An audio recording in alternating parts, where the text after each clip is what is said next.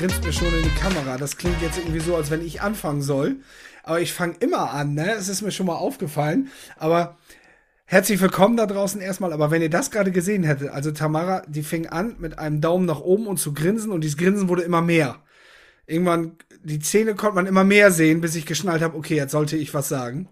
Herzlich willkommen zu einer neuen Episode des Fehlerfreitag Podcasts. Nochmal kurz zur Hintergrundinformation. Wir haben vor zehn Sekunden besprochen, wenn ich den Daumen hoch mache, können wir beginnen. Also. Können wir beginnen? Wir ja. haben nicht gesagt, dann kann Holger anfangen. Ja, aber du hast doch gerade eben gesagt, du hast immer, du hast immer sprechen am Anfang. Ja, du hast War total äh, nicht deinen Part gemacht. Total nicht dein Part. Wir sind übrigens gar nicht alleine hier, bevor wir schon mit so einem mit so einem Streitgespräch in diesem Podcast starten. Bei uns ist auch die liebe Französin Nati, die ihr schon aus der ersten Folge kennt. Aber heute interviewt Nati nicht uns, sondern wir Nati. Herzlich willkommen. Bonjour. Hallo Nati. Ich freue mich hier zu sein wieder mit euch zwei. Ist immer lustig. Ja, sieht man ja. ja das finden wir auch. Das finden wir auch, dass es mit dir immer lustig ist. Ja, heute ist Nati bei uns äh, zu Gast. Und der Grund, warum Nati zu Gast ist, ist nicht nur, weil sie eine tolle Frau ist, sondern weil sie auch eine tolle Geschichte hinter sich hat. Denn ähm, wie ihr das an ihrem super schönen Accent äh, ähm, erraten könnt, kommt Nati aus Frankreich. Nati, erzähl doch mal, wann bist du eigentlich nach Deutschland gekommen und wie kam das überhaupt zustande? Magst du uns da mal ein bisschen mitnehmen? Ja, ich kann euch mitnehmen, aber das wird ein, ein Hinreise, wieder zurück, wieder hin. Also das erste Mal, dass ich such dir irgendein, such dir irgendeine Episode aus, hin, rück, ich was fänge, du willst. Ich fänge vor fünf Jahren, als ich 15 Jahre alt war. vor fünf? Okay. Ja, da äh, bin ich das erste Mal nach Deutschland gegangen, äh, gekommen, Entschuldigung, äh, nach Singen-Hohenwil, weil wir einen Austausch hatten mit dem mit der Schule und ich war ganz schön toll verliebt in einem Austauschschüler, der das Jahr davor schon da war. Und das Jahr davor hatte ich noch kein Deutsch in der Schule und wegen ihm habe ich Deutsch ausgewählt. Und äh, ja, da war ich mit 15 da. Und dann haben wir uns ganz lange geschrieben und drei Jahre später, als ich mein Abitur hatte und eigentlich angemeldet war bei der Jura-Universität in Nantes. Nach einer Woche hat er mich angerufen, dass Freunde von seinen Eltern ein Au-pair-Mädchen brauchen. Und dann habe ich alles liegen lassen und bin nach Deutschland gekommen für ein Jahr als Au-pair-Mädchen. Und Krass. unsere Geschichte hat genau drei Monate gedauert, aber. aber, aber, aber für die Liebe macht man sowas. Ja, ja. Das war ein Scatterboy. Ja. Auf jeden Fall, so war mein erstes Jahr in Deutschland. Danach bin ich äh, wieder nach Frankreich, habe studiert, habe angefangen zu arbeiten bei einer deutschen Firma, aber in Paris, mhm. bei Debitel. Und ähm, ich habe nach drei Jahren bei Debitel in Paris ein Angebot in Deutschland bekommen. Und so bin ich nach Deutschland gekommen, ähm, Anfang der 2000er Jahren ursprünglich für ein, zwei Jahre. Ich bin zehn Jahren geblieben. Ich habe in der Zeit geheiratet, ein Kind bekommen, mich scheiden lassen und bin wieder äh, mit Colin, mit meiner Tochter Colin, nach Frankreich gekommen äh, für vier, fünf Jahren und jetzt bin ich wieder da seit 2013 und wohne in der Nähe von Karlsruhe. Das ist so eine Liebesgeschichte mit Deutschland. Aber die kennt Tamara auch ganz gut. Wer Tamara verfolgt, die, der weiß ja, Tamara reist auch sehr gern um die Welt und verliebt sich mal in ganz verschiedenen Ecken, mal ganz gerne in die schönen Männer dieser Welt. Ist das so? Und dann ist sie ganz verliebt und strahlt. Vielleicht so verliebe ich mich eher in die Länder als in die Männer. Vielleicht ist, ist das der andere Part, der vielleicht noch da mitspielen könnte. Aber das war jetzt aber ja richtig elegant mal eben so zurückgerudert, ne? Okay, Tamara verliebt sich nur in Strände. Ja, und, und, und, und, und Bäumen und Koalabären. Was mich mal interessieren würde, ähm, weil, hey, du bist hier im Podcast Fehlerfreitag. Hast du nie, hast du nie Sorge gehabt, irgendwie, man versteht mich nicht richtig in Deutschland oder vielleicht ist das Leben da ganz anders. Hast du, um es auf den Punkt zu bringen, auch Angst vor Fehlern gehabt? Nee, damals hatte ich gar keine Angst vor Fehlern, ähm, muss ich echt sagen. Aber, aber ich habe tatsächlich äh, wegen der Sprache lustige Momente gehabt. Ähm, ich kann mich erinnern, als ich dann doch angefangen habe zu arbeiten in Deutschland, als ich 25 war, ähm, war ich in einem Raum mit Leuten, die ich gar nicht kannte. Ich war komplett neu und irgendjemand hat einen Abschied gefeiert und ähm, und dann waren sie alle in so eine Küche und es gab Kuchen und äh, sie haben über einen Film gesprochen. Und ich war ziemlich schüchtern damals, was man sich gar nicht vorstellen kann, weil ich bin eigentlich kein, nicht mehr der schüchterne Typ. Und damals sage ich ganz laut, ja, ich habe hab das Vorspiel gesehen. Und dann alle ganz leise auf einmal und keiner wollte mich aufklären, warum sie das lustig fanden, weil ich habe wirklich gesehen, dass sie das lustig fanden. Und als ich zurück war auf mein Zimmer, weil ich damals noch äh, in so ein Hotelzimmer war für drei Monate, habe ich mir das angeguckt und dann habe ich nicht mehr getraut, äh, in die Arbeit zu gehen. Das war ganz furchtbar. Nee, aber tatsächlich hatte ich damals mit 25 keine Ängste von Fällern. Ich glaube, die Ängste von Fällern sind äh, komischerweise mit, mit den Jahren äh, gekommen. Ich war da schmerzfrei, also ich konnte da hin und her ziehen, das war mir egal. Aber mit den Jahren tatsächlich, also wenn man über das Thema Fehler spricht, ähm, man wird immer überlegter mit den Jahren, was man zehn Jahre davor gemacht hat, würde man vielleicht nicht mehr machen oder man fragt sich, wie hast du das damals gemacht? Und ich glaube, meine größte, die größte, ich mache jeden Tag Fehler, ganz klar, aber ich stehe irgendwie dazu. Mhm. Nur meine größte Fehler für mich selbst ist immer zu versuchen, gar keine Fehler zu machen. Und das ist eine Krankheit, weil du versuchst immer alles unter Kontrolle zu haben, dass du bloß keinen Fehler machst oder dass dir niemandem was vorwerfen kann. Und ich bin eine exzellente Beispiel. Ich kann ich bin so schlagfertig, Entschuldigung, dass ich, dass ich äh, immer eine Antwort auf alles habe und sehr selbstbewusst ähm, nach außen wirke. Aber ich habe tatsächlich diese geankerte Glaubenssätze, dass, äh, dass ich immer alles richtig machen muss. Hm. Da würde ich ganz gerne mal einhaken, weil du hast gerade was richtig Interessantes gesagt. Du hast gesagt, Holger, früher, als ich jünger war, da hatte ich keine Angst vor Fehlern. Das kam erst mit der Zeit. Kann es damit zusammen, also äh, wie erklärst du dir das? Ist es, ist es vielleicht so, dass wir anfangen, wenn wir älter sind, viel mehr über Dinge nachzudenken und dann ins Grübeln kommen und dadurch die Fehler anders bewerten, je nach und äh, dass wir halt als Jugendliche oder als Kinder sagen, ja, Fehler passiert, nächstes Mal läuft's besser. Verlernen wir das mit dem Alter, mit Fehlern richtig umzugehen?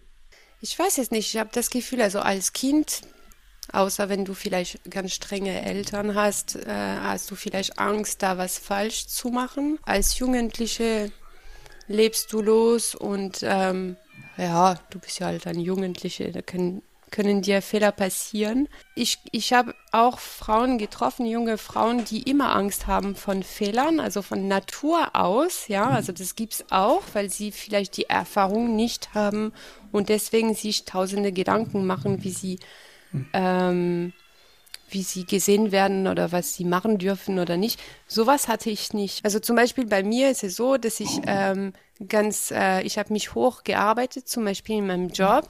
Mhm. Und diese Anerkennung, die ich immer wieder bekomme, macht mir Angst, weil ich immer das Gefühl habe, das sehen Sie natürlich nicht, aber ich habe immer das Gefühl haben, nicht gerecht zu werden, diese große Anerkennung, die ich bekomme. Aber da ist ja schon ein großer Unterschied. Wenn du ein Kind lobst, also dann wird das Kind sagen, cool.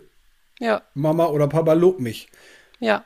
Und aber du sagst, wenn dich einer lobt, naja, da kann ja was nicht stimmen. Oder wenn die wüssten. Also nochmal die Frage, macht man sich als Erwachsener, oder wie siehst du das, Tamara, macht man sich, wenn man, wenn man ins Erwachsenenalter kommt, mehr Gedanken über das, was man tut? Auf jeden Fall. Ich meine, als Kind überlegst du ja nicht, du willst es ja machen und schaffen. Und ich glaube nicht, da denkst du drüber nach, uh, was könnte schief gehen, was, was könnte gut laufen. Du denkst dir ja nicht, äh, du malst dir das Bild ja nicht so aus, wie du es in heutigem Alter tust. Also ähm, ist ja dieses Todgrübeln, ne? eine Idee Todgrübeln, das kenne ich ja zum Beispiel, dass du denkst, ah ja, das könnte cool sein. Zum Beispiel, äh, ah ja, ähm, vielleicht könnte ich ja ler lernen, äh, lernen zu äh, surfen. Denkst du, aber ist eine coole Sache. Ah, ah, die Sonne scheint aber immer, könnte ich ja Sonnenbrand kriegen. Oder, uh, Kontaktlinsen tragen, ah, in das Salzwasser, ich weiß nicht.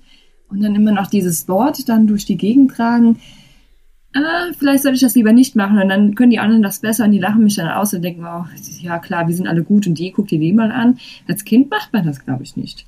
Also nicht, dass ich hm. Mich jetzt gerade erinnern kann, zumindest zu, bis zu einem gewissen Alter. Und als Erwachsene versuchst du schon rauszufinden, wie du möglichst best bestens aus einer Situation rausgehst, ohne blöd aufzufallen oder abgestoßen zu werden. Also wieder am externen, ohne blöd angeschaut zu werden. Ja. Ohne aus. Wir hatten das in den letzten Folgen auch schon. Immer dieses Externe, wie andere denken. Aber was Hat das vielleicht auch was damit zu tun, dass wir, wenn wir, wenn wir, wenn wir, wenn wir Kinder sind, sind wir extrem mit unseren Emotionen und unseren Gefühlen verbunden. Und sobald wir erwachsen werden, kommt ja sowas Tolles wie der Verstand dazu. Steht uns der manchmal im Weg bei diesen Dingen? Weil, weil du äh, dir bewusst ist, welche Konsequenzen es haben kann, dass du so mhm. und so handelst. Und ich glaube, als Kind, als Kind ähm, lebst du und denkst du nicht darüber nach, welche Nachwirkungen es haben könnte. Ja, stimmt. Aber du hast es gerade genau gesagt, haben könnte. Ja. Welche, welche Befürchtung tritt denn wirklich ein? Wie oft habt ihr euch Gedanken gemacht über irgendwas und dann ist es eingetreten? Seltenst. Selten, ja. Aber du wirst ja vorsichtig mit dem Alter. Das ist ja auch, ähm, da muss ich mal dran denken. Zum Beispiel jetzt meine, meine Mutter, die ist ja Großmutter auch äh, seit einigen Jahren, die wäre als, die ist sehr früh Mutter geworden und damals hat sie sich weniger Gedanken gemacht über das, als wenn sie heute darüber nachdenkt. Ne? Oh, pass auf, Kind, dass wenn du da drauf gehst, dann könntest du dir wehtun. Früher hat sie gesagt, oh, das war egal, aber dann mit einer Zeit weißt du ja, was passieren kann. Und als frühe Mutter machst du dir nicht so Gedanken drüber. Aber wenn das Kind einmal gefallen ist, dann weißt du fürs nächste Mal und bei dem nächsten Kind genauso. Und ich denke, das ist genau das, derselbe Effekt. Du, wie Nati schon gesagt hat, diese Konsequenzen, du lernst halt aus dem Leben, was alles schiefgehen kann. Und, und du machst natürlich auch viele negative Erfahrungen im Laufe der Zeit. Und ich glaube da, also auch natürlich die guten, aber wie viel gute fallen dir denn ein im Gegensatz zu den schlechten? Schön, dass du das noch erwähnt hast du machst halt viele negative Erfahrungen, aber dann hat sie gerade noch den, die Kurve gekriegt. Ja, auch ein paar gute. Wieso schaffen wir es denn nicht, diese guten Erfahrungen in den Fokus zu stellen? Warum hängen wir uns denn immer an diesen schlechten auf? Was hat denn mehr wehgetan? Ach so, und wir merken uns das, was mehr weh tut? Doch, ich denke schon, dass man sich oft merkt, was weh tut und dass es einem prägt. Wahrscheinlich ist es in unserer Kultur so, vielleicht ist es nicht überall so. Aber tatsächlich ist es so, dass wenn du Erinnerung hervorrufst über, keine Ahnung, auch an bestimmte Momente, dann erinnerst du dich an die Momente, die dir auch wehgetan haben. Ja, ich bin da anders, also wir können da gern kontrovers diskutieren, aber ich denke meistens an die schönen Momente des Lebens zurück. Die Geburt meiner Tochter, die Hochzeit, die schöne Kindheit mit meinen Brüdern, mit meinen Eltern. Also ich denkt nicht mehr an das, was Negatives, als das, was Positives. Aber bei euch ist das so. Fragen wir doch mal, Nati. Ähm, du hast ja gesagt, diese Angst kam ja erst, oder die, diese, dieses Denken über dieses Fehler machen, kam ja erst mit dem Alter. Äh, wo denkst du denn, wo das angefangen hat? Weil du hattest ja dann doch, ähm, als das erste Mal nach Deutschland kamst, und dann kamst du ja wieder her und wieder, äh, und du hast verschiedene Berufe auch ausgeübt und immer mehr Verantwortung auch bekommen. Denkst du, das kam dann mit, mit mehr Verantwortung? Weil du ja früh gesagt hast, boah, nee, da war ich ja gar nicht so. Oder ob das dann, ich weiß nicht, was du ja sonst noch mitgemacht hast in den, in den Jahren hier, besonders in Deutschland. Ähm, was meinst du, ab wann das angefangen hat? Ob da ein bestimmter Moment dann da entstanden ist?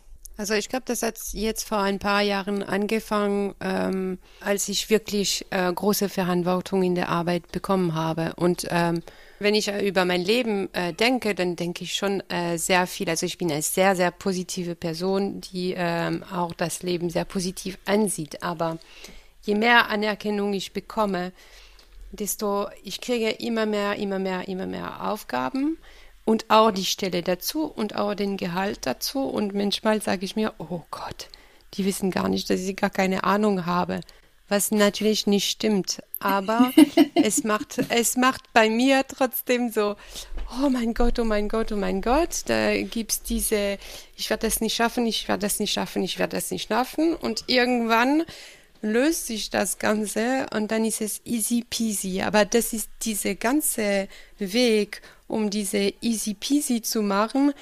Das, bei mir ist es schon schwierig, weil ich will immer was sehr Gutes liefern.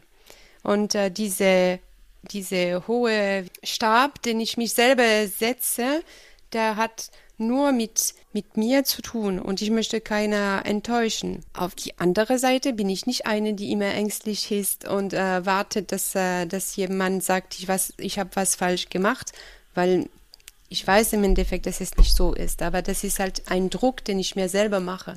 Genauso mit der deutschen Sprache. Ne? Ich hatte schon am Anfang, als ich mir da auf Instagram mit äh, für den Business äh, Post gemacht habe, habe ich mir tausende Gedanken gemacht. Ah ja, ich habe ganz viele Fälle drin. Die Leute werden denken, ja, die kann keine Grammatik, weil die wissen nicht unbedingt, dass ich Französin bin. Mittlerweile sind mir Schnucke. Also, Aber egal. es ist schon interessant. Ne? Also je mehr man euch beiden oder je mehr man euch zuhört, kommen immer wieder Äußerungen wie die anderen die anderen, die anderen. Ja. Ja, ihr sagt, das ist ein Ding von mir, aber ich glaube, wenn ich jetzt bei Tamara und dir einen Haken gemacht hätte hier, wenn es heißt Konsequenz, was die anderen denken, was sind das, was sind das für Konsequenzen? Ihr seid, ist das für euch wichtig, was andere über euch denken? Das ist euch elementar wichtig.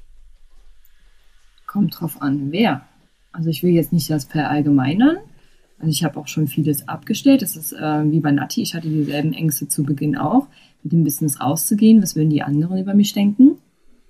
Äh, mittlerweile kann ich damit auch besser umgehen. Da ist es mir eigentlich auch relativ egal geworden. Aber zu Anfangs, weil ähm, ich durfte ja auch lernen, dass halt nicht die anderen mein Leben zu bestimmen haben mit dem, was ich mache und was ich tue. Und das ist ein Lernensprozess. Und ich denke, das ist erst lernen wir, das macht uns nichts aus und dann kommen wir, glaube ich, in irgendwo rein, wo es uns was ausmacht. Und dann dürfen wir das wieder verlernen, dass es uns was ausmacht. Wenn ich das nicht so kompliziert war. Wenn Sie daraus ein Quiz machen, bin ich verloren. Ja, aber Holger, war das bei dir noch nie so? Denkst du, dass du, weil du sprichst das bei uns an, aber hattest du mit irgendwelchen Sachen dann noch nie Probleme, wie andere über dich denken? Was denkt ihr denn, was die Antwort ist? Also ich denke ich hatte schon, ganz lange, ja, ganz lange in meinem Leben ans, nein, ich, ich, ich weiß das aus dem Grunde oder ich habe es lernen müssen, weil ich ganz lange Zeit genauso war. Ich habe es ja, glaube ich, schon mal erzählt. Ich habe zwei ältere Brüder. Ich habe immer geguckt, was andere Leute denken. Ich habe immer ans Außen geguckt.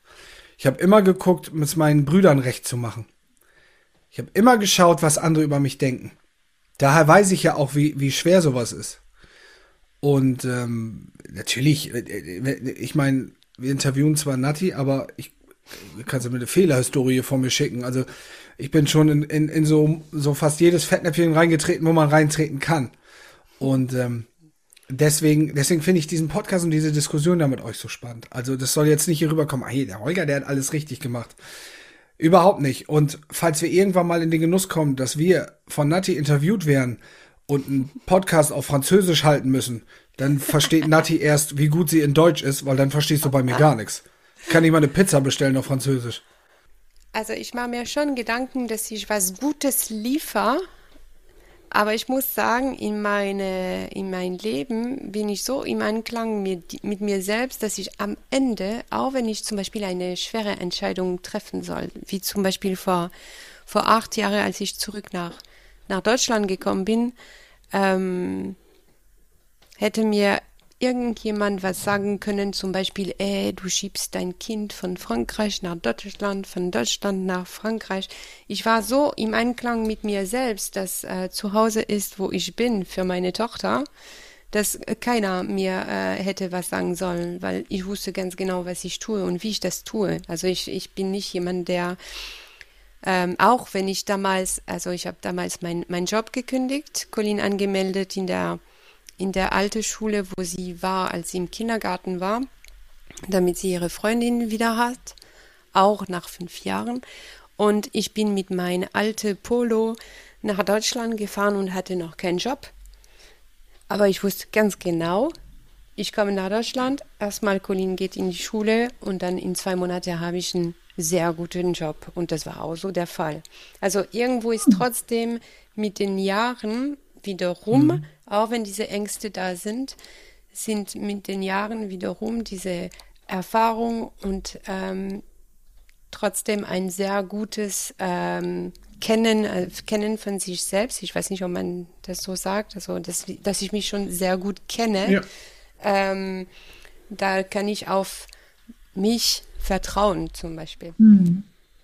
Aber ich finde das auch sehr spannend, dass du das gemacht hast. Ne? Das ist jetzt nicht mal so wie jetzt bei mir, oh, ich reise jetzt mal drei Monate oder mal ein Jahr irgendwo hin, sondern du bringst ja dein Kind noch mit. Also du meldest dein Kind zur Schule an, du findest einen Job, du gehst wieder zurück und kommst dann wieder. Das ist ja schon äh, äh ein, das hat ja mehr Konsequenzen als die bisschen Reiserei, die ich hier tue. Also ich finde, habe da mega Respekt davor.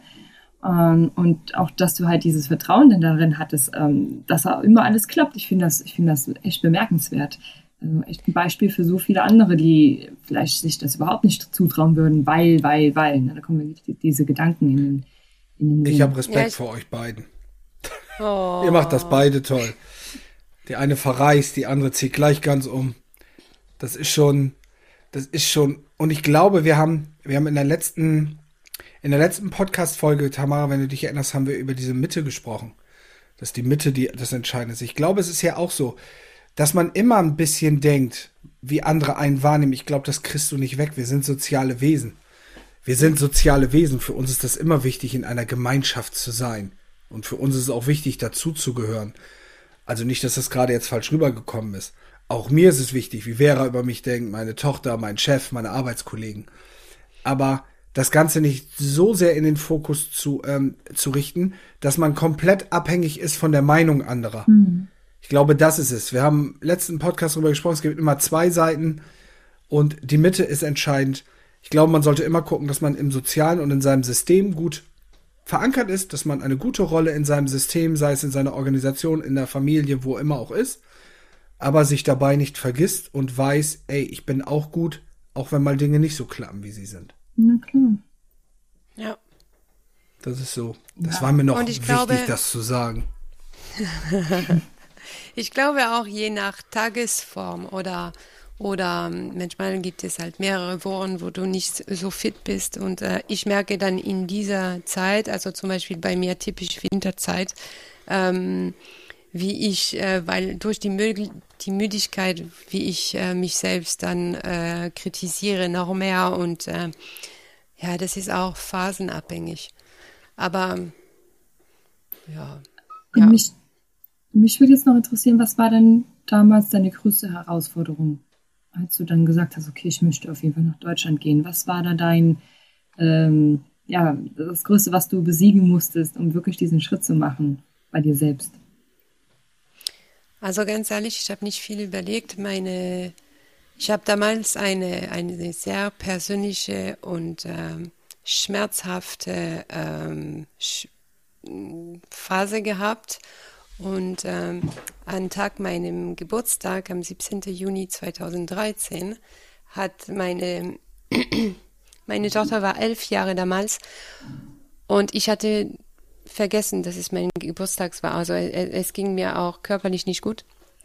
Und meine Tochter hatte eine Woche davor, ich muss das, das vorstellen, sie war elf, sie hat eine Woche davor meine Cousine angerufen, dass sie mir eine Überraschungsparty machen möchte, weil es mir nicht so gut geht. Und dann hat, ähm, hat sie meine Cousine gesagt, ja, aber ich habe kein Auto und deswegen wäre es nicht könntest du dann ein bisschen Cola und Kuchen mitbringen? Oh. Und dann hat Colin meine ganze ähm, Telefon, also mein Handy, durchgespielt und alle eingeladen, die sie wusste, dass sie Freunde von mir sind. Ja, also ich muss lachen, wenn ich darüber nachdenke oder fast weinen, weil da drin, also ich war in einer Rockband und es gab sowohl Leute von meiner Rockband, andere Musiker als Mutter von Kindern von der Schule.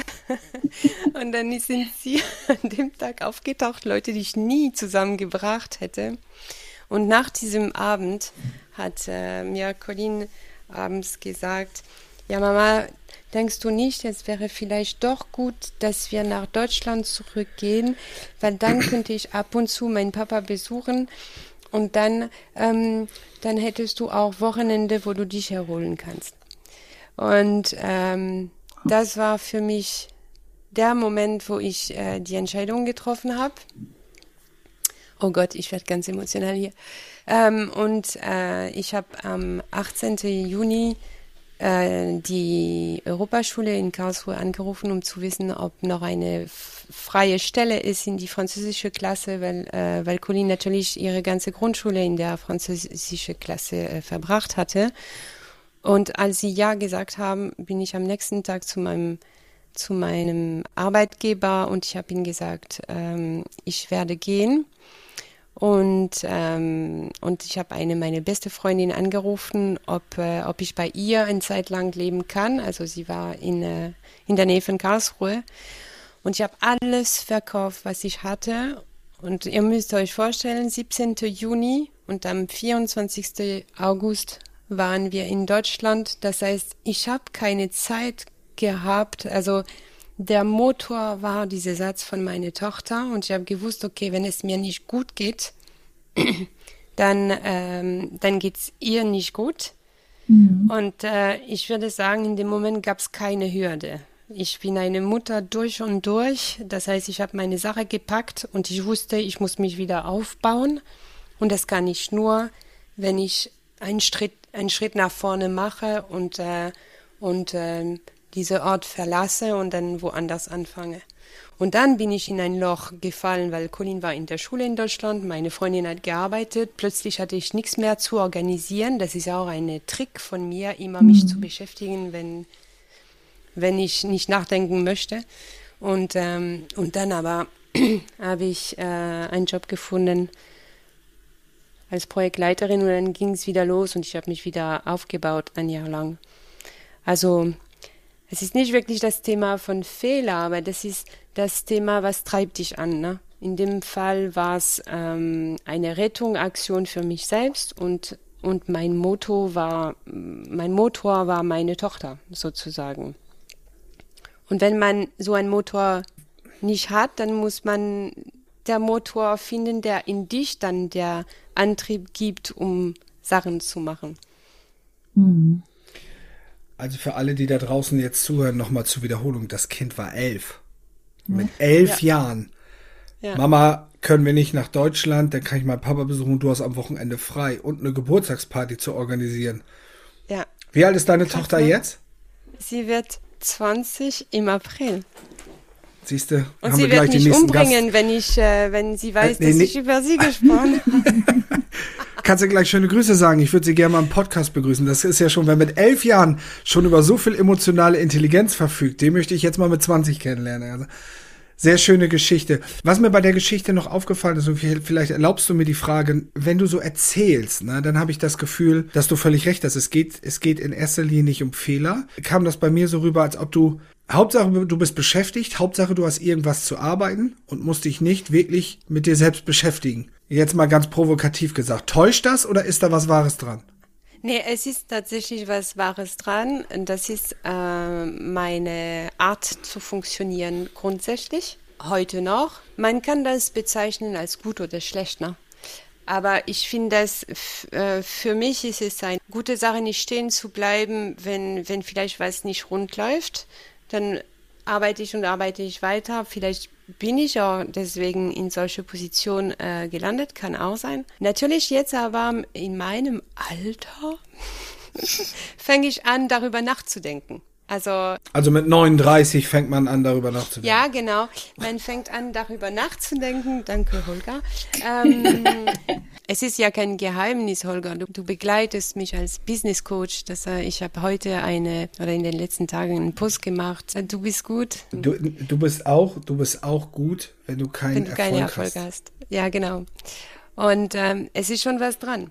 Aber jeder hat seine Tricks, um sich selbst ähm, irgendwie zu retten. Ne? Mein Trick ist immer weiter zu machen. Nur manchmal muss man auch lernen, innezuhalten und mal einfach atmen und nichts machen. Und das ist bei mir sehr schwierig. Aber sehr, sehr spannend. Also ich finde das mega, dass du gerade das so mit uns geteilt hast. Es ist, äh, ja, also ich werde mir, ne? ja, ich, ja, wenn ich manchmal zurückdenke, auch, oder Holger hatte mich auch mal gefragt, oh, war das ein, ein Fehler auch, keine Ahnung, damals meine Stelle zu kündigen und einfach dann los in die Welt.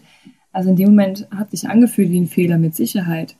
Ähm, aber später im Nachhinein würde ich jetzt sagen, auf gar keinen Fall. Also es war eine mhm. der besten Dinge, die ich getan habe. Und ich denke, dir wird es wahrscheinlich genauso gehen. Dieses habe ich nicht drüber nachgedacht. Ich habe das Gefühl, ich musste einfach gehen. Ähm, von daher. Ich würde das aber heute nicht machen. Das ist all das. Heute stelle ich mich tausende mhm. Frage, ob ich mich komplett selbstständig machen und um die Welt gehe, weil das ist mein Thema, ja, deswegen äh, gehe ich in die Selbstständigkeit und heute gibt es kein Colin, weil sie macht, sie, sie hat ihren Weg, sie geht studieren, alles ist geregelt. Und jetzt geht es nur um mich. Und tatsächlich stelle ich mir zigtausende Fragen. Also wenn ich darüber mit euch rede, was ich schon gemacht habe, wird mir klar, dass ich mir jetzt frage, hm, gehe ich jetzt ähm, halbtags arbeiten und äh, damit ich schneller zu meinem Traum gehe? Und da mache ich mir tatsächlich tausende Gedanken. Das ist doch kirre. Ja, ich finde das gar nicht, ich finde das sogar in einer gewissen Art und Weise nachvollziehbar, weil du warst immer für deine Tochter da. Wer dich kennt, wir kennen dich ja noch ein bisschen, der weiß, du bist eine Vollblutmama. Aber wenn die Tochter dann auf eigenen Beinen steht und man auf einmal selber merkt, okay, jetzt habe ich ja Zeit für mich, dann ist das gar nicht so einfach. Aber lass dir das nochmal, ich darf dich ja begleiten. Ich finde, du machst das richtig stark. Und ich glaube, du bist auch mit deiner Art und einfach nach Deutschland zu kommen, die Sprache vielleicht nicht perfekt zu können. Trotzdem, du hast gerade so einen schönen Satz gesagt. Ich suche mir einen Job und in zwei Wochen habe ich einen guten Job und dann mhm. hattest du den auch. Das ist ja diese, diese selbstprophezeiende Wahrheit dann. Und du bist einfach, glaube ich, eine Inspiration für ganz viele Menschen da draußen, die gerade da sitzen und sagen, äh, soll ich das jetzt machen oder nicht? Auf jeden Fall. Also da kannst du dir mal auf die Schulter klopfen. Das auch wenn du das zweimal. Also ich bin auch mal sehr gespannt, was da alles noch da kommt, was wir noch von dir sehen dürfen, Nati. Ähm, ja, leider Gottes sind wir jetzt auch schon äh, fast so, ja, eigentlich schon über der Zeit angekommen. Ich könnte mir stundenlang deine Geschichten noch anhören. Also ich bin mir auch sicher, dass wir dann noch ein bisschen mehr darüber erfahren werden, auch wenn es über Social Media sein wird. Und jetzt ist der krass. gute Punkt Social Media. Super Einleitung, Tamara. Jetzt darf äh, Nati noch mal ganz kurz einen Werbeblock für sich machen. Wenn da jetzt draußen Leute sitzen, die sagen, ey, die Nati will ich mal kennenlernen. Von der will ich lernen. Und wenn da draußen übrigens auch Leute sind, die sagen, boah, was macht die Nati denn alles? Dann kann ich euch hier an dieser Stelle sagen, Nati bringt euch zu eurem eigenen persönlichen Podcast. So wie wir hier unseren Podcast aufnehmen, ist Nati, glaube ich, die beste Adresse Deutschland und Französisch weit, um äh, einen Podcast äh, ins Leben zu rufen. Und ähm, sie hat auch einen äh, neuen Podcast am Start. Aber Nati, ich würde dir jetzt den Werbeblock übermitteln, weil ich, ich kann den Namen nicht annähernd so schön aussprechen wie du. Sag doch mal ein bisschen noch in kurzen Sätzen, was ist dein neuer Podcast, wo geht's darum und wie können die Leute dich erreichen, wenn sie auch von dir inspiriert werden wollen oder wenn sie auch vor einer großen Veränderung stehen. Da, da, da, da. Da, da, da, Mein Podcast heißt Bise à la carte. Also es ist wie eine Dreigänge-Menü sozusagen. Als Vorspeise gibt es immer Tipps und Tricks äh, für den Businessaufbau als Hauptspeise äh, meine Spezialität. Ich bin ja Podcast-Mentorin und äh, es geht äh, alles rund ums Podcasting und als Dessert gibt es ganz viele gute Laune und äh, gute Gespräche mit, mit, mit äh, Gästen, die bei mir vorbeikommen, unter anderem äh, Fempreneur, die selbst den Podcast nutzen als Marketingkanal. Und ähm, ja, da könnt ihr die französische Stimme wieder hören. Aber ich glaube, wir drei, wir drei treffen uns nochmal. Also ja, wir, drei treffen uns, uns nochmal. Und wo können die Leute dich erreichen? Hast du Instagram-Profil? Hast du eine E-Mail-Adresse? Wie kann man mit dir in Kontakt treten? Also ich habe ich hab äh, Instagram at Nati Ravez. Ich denke, das wird wahrscheinlich in die Shownotes reinkommen. Auf jeden Fall. Und ähm, meine Webseite ist noch nicht zu Ende, aber über Instagram geht alles. Also ich werde mir dieses, ich werde mir dieses Drei-Gänge-Menü auf jeden Fall zu Gemüte führen. Ich äh, werde diesen Podcast sehr interessiert mir anhören. Ich werde da bestimmt noch eine ganze Menge lernen. Ich sage an dieser Stelle schon mal danke, Nati, dass du bei uns zu Gast warst, für die offenen und ehrlichen Worte, für die, dafür, dass du so bist, wie du bist. Danke. Ja, bist einfach eine tolle Frau. Das sei jedem Oh. da draußen mal gesagt. Also schaltet in den Podcast rein, überzeugt euch da selbst von. Und jetzt gebe ich, wie gehabt, zum Abschluss an meine charmante Kollegin Tamara Öffmann. Vielen Dank, vielen Dank. Ähm, ich möchte gerne mein, meine letzte, äh, letzten paar Minuten hier gerade äh, ähm, dazu nutzen, der Nati die Frage zu stellen, was wäre deine Superpower, wenn du dir eine aussuchen könntest? Mein Superpower? Mhm. Fliegen. Fliegen? Wunderbar. Ja. Dann könnte ich um die Welt fliegen, Und mich besuchen ohne ein kommen. Flugzeug zu nehmen. Ich bin früher mal auf den Klassenraum geflogen. Zählt das auch? Schenkelklopfer, Holger. Jetzt, äh, schön, dass wir das noch drauf haben. Jetzt wisst ihr mal, wie die Tamara so ist. Weißt du? Da, da, da macht sie sich, äh, jetzt ist wieder super, jetzt lacht sie sich wieder kaputt, kriegt wieder ein knallrotes Gesicht, weil sie auf meine Schote hier wieder einen Witz gerissen hat. ja. Ja. Äh, vielen Dank fürs Ich Zuhören. glaube, die 30 Grad in Südafrika, die steigen dir zu Kopf. Ach ja.